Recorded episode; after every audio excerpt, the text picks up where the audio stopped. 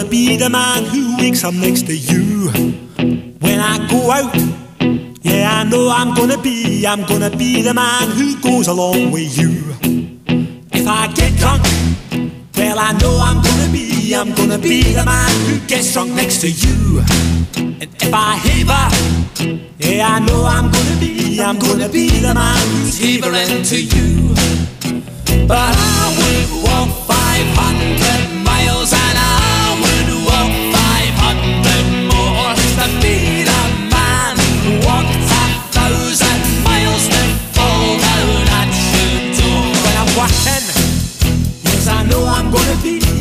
be the man who's working hard for you. And when the money comes in for the work I do, I'll pass almost every penny on to you. When I come home, oh, I know I'm gonna be, I'm gonna be the man who comes back home to you. And if I broke, well, I know I'm gonna be, I'm gonna be the man who's growing over you. Son ya las 11 de la mañana, 6 minutos, las 10, 6 en Canarias. Y claro que estamos moviendo la pierna bajo la mesa con esta. Claro, ¿cómo no lo voy a hacer con esta canción? Sara Escudero, buenos días. Bueno, buenos días. Eh, Buenos palabra días. de honor que acabo de mandarle un mensaje a Gema de gracias. O sea, Dios mío, lo Pero que es un mensaje este corto, te temazo. ha dado tiempo a enviar un mensaje. ¡Ay! Uno corto, porque no era un audio, un si no mensaje. le hago un podcast. Sí. ¿Cómo estás, Sara? Brava, Sara Escudero. Bueno, eh, mira, echándoos de menos, pero he llegado, he llegado, que vengo de Sevilla de los Goya y he llegado a tiempo, he llegado. Es que vamos Pero a hablar de los Goya, evidentemente. Claro que vamos Tiene a hablar. resaca David real. Martos nos lo va a explicar todo lo que ha ocurrido. Qué bien, qué bien. Eh, yo no sé, he visto algunos gestos esta mañana por parte de algunos eh, miembros del equipo cuando he preguntado qué tal, yo no la vi, ¿eh? yo no la vi, ¿qué tal la gala? Eh, pues no ponía muy buena cara, pero eso ya David Martos también hará su análisis y nos dará su opinión. ¿Tú la Claro. viste, Isabel Lobo? ¿Tú viste? ¿Tú viste la...? No, no, Me, no me dio tiempo, pero hay una cosa que me gustó muchísimo y es que de todos los que lo pasaron bien allí, fueron a celebrar, estuvieron todos los chicos de Síndrome Down Sevilla atendiendo a todos los actores, a toda la gente que pasasteis por allí Y además y hubo un creo mensaje. que lo hicieron muy bien, pero Sí, que señor. muy, muy bien. Sí, Sí. señor. Pablo O sea, yo te- Pombo, sí, di, Sara, di. No, no, perdón, perdón, claro, estas cosas de no veros la Pablo Pombo. Estuviste con ellos. Repito, buenos días. Buenos días. Bueno, pero tú traes las gafas como si hubieras estado en la fiesta de después. ¿eh? Eh, en Se han la cambiado fiesta los de papeles. los Goya. No, no comen. No comment. Eh, ¿Cómo estás, Pablo Pombo? Muy bien, muy bien. Muy bien. Eh, ¿No me vas a hacer eh, repaso a la, a la- Sí, a la sí, sí, prensa? sí, sí. Es que me he dado cuenta- analista, experto político, asesor político. Que, claro, me he dado cuenta de que al hacer esto, en el fondo nos sale un periódico. Según voy seleccionando las Sí, noticias, nos sí. sale el Brava Times. Sí. ¡Al Brava! Brava The Times. Brava So great, Times, Brava. ¿vale? Entonces, Brava ¿qué Times. llevaría, el por- ¿qué llevaría en portada de Brava Times? Llevaría Sí. lo que dice el mejor titular de, la- de los Goya de, que, que he visto, que es del Diario de Mallorca.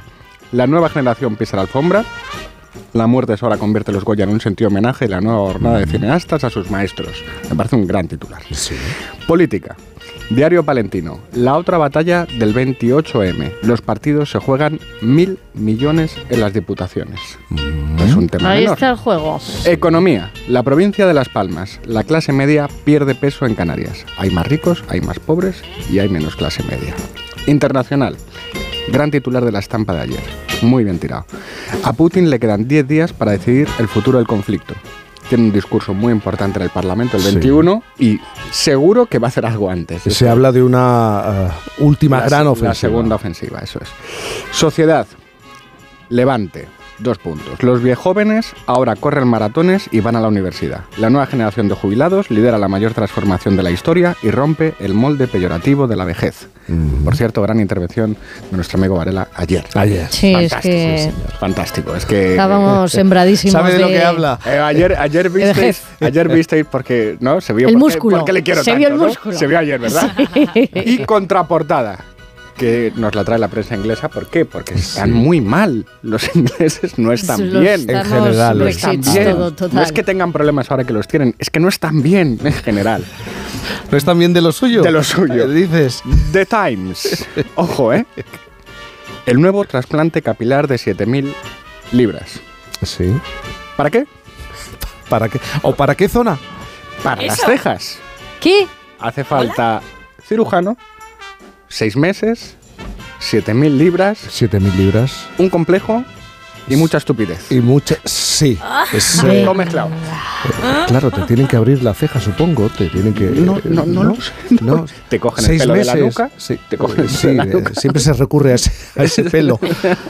Bueno, oye, y esa es la preocupación, una de las Eh, preocupaciones. Eso es, eso es The Times. Eso es The. Times. Bueno, Eh, bien, ¿no? ¿Os gusta The Programa yo, Times? yo creo que ¿Bien? sí. yo Lo compraría, yo- sí. Con creo- suplemento. Vete preparando suplemento la semana que viene.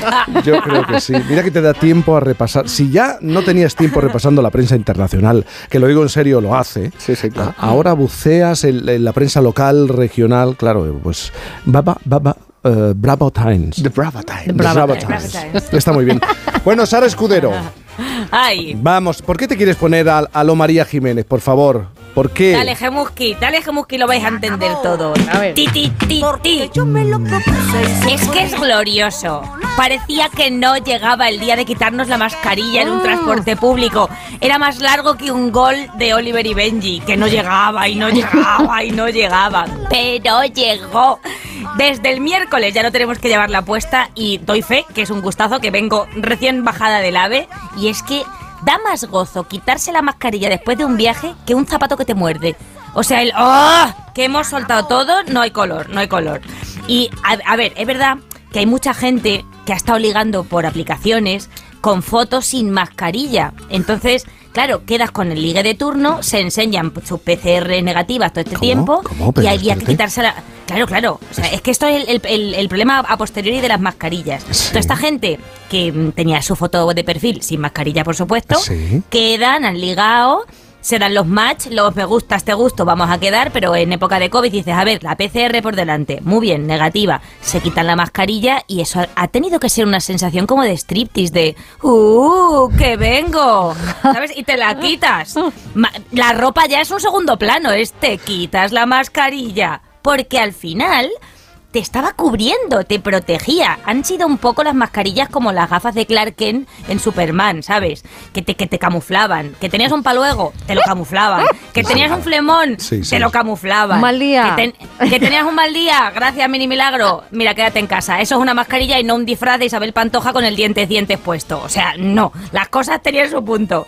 Y mira, como decía nuestra querida Susanita de, de Kino, de Mafalda, ella decía, no hay como acostumbrarse a que todo vaya mal para empezar a ser feliz. Porque el ser humano se acostumbra tan rápido a lo bueno que eso es muy guay, pero también es verdad que nos afecta menos el acostumbrarnos a lo regulinchi, a lo malo. Me explico. Tú vuelas en turista siempre, vale, todo bien, pero un día, por lo que sea, pruebas las mieles de viajar en primera en un viaje de 12 horas. Pruebas las mieles, pero es del siglo pasado eso, pruebas Sí, las por, mieles. por eso había que decirlo así, porque todo es como ultra, como barroco en un viaje de sí, esos. sí. Cava, comida rica, una cama con mantita, tapa, tapa ojos para dormir, privacidad, ojito al detalle que te va a encantar, mi canti, olor a limpio, que esa zona huele Siempre, a limpio. siempre. Entonces, claro, vete tú otro día siquiera a un Madrid-Ibiza con las rodillas en el cogote de delante. Pues no, te sientes vilipendiado, dices, esto no es para mí, esto no es para mí. Entonces te acostumbras de otra manera. Pero claro, si tienes que pasar por algo malo o cansino como el tostón este de las mascarillas, es distinto. Porque de repente vuelves a la cara descubierta en el tren y... ¡Oh! ¡Ay! Suenan cuencos tibetanos en tu cabeza. Te vibran los chakras y eso que no sabes ni lo que son, o si se escriben con C o con K. De repente sonríes sin miedo a que se te vean los dos piños que te rompiste con un piñazo que te pegaste. Da igual, lo que antes te daba vergüenza, ahora te pone contento. Ese es el ser humano. Porque el acostumbrarse es un verbo muy particular. Es como lo de el acostumbrarte a quedarte en casa de tus padres y que te pusieran la comida y la cena, por ejemplo, todos los días, ¿eh? Todos los días, claro. El día que te vas a estudiar fuera y ves que te toca a ti, a ti hacerla, pensarla, comprarla y cocinarla todos los días, es entonces cuando valoras las joyas coles de Bruselas de tu madre, que serían de Navarra, por supuesto, porque tu madre compra calidad, ¿eh?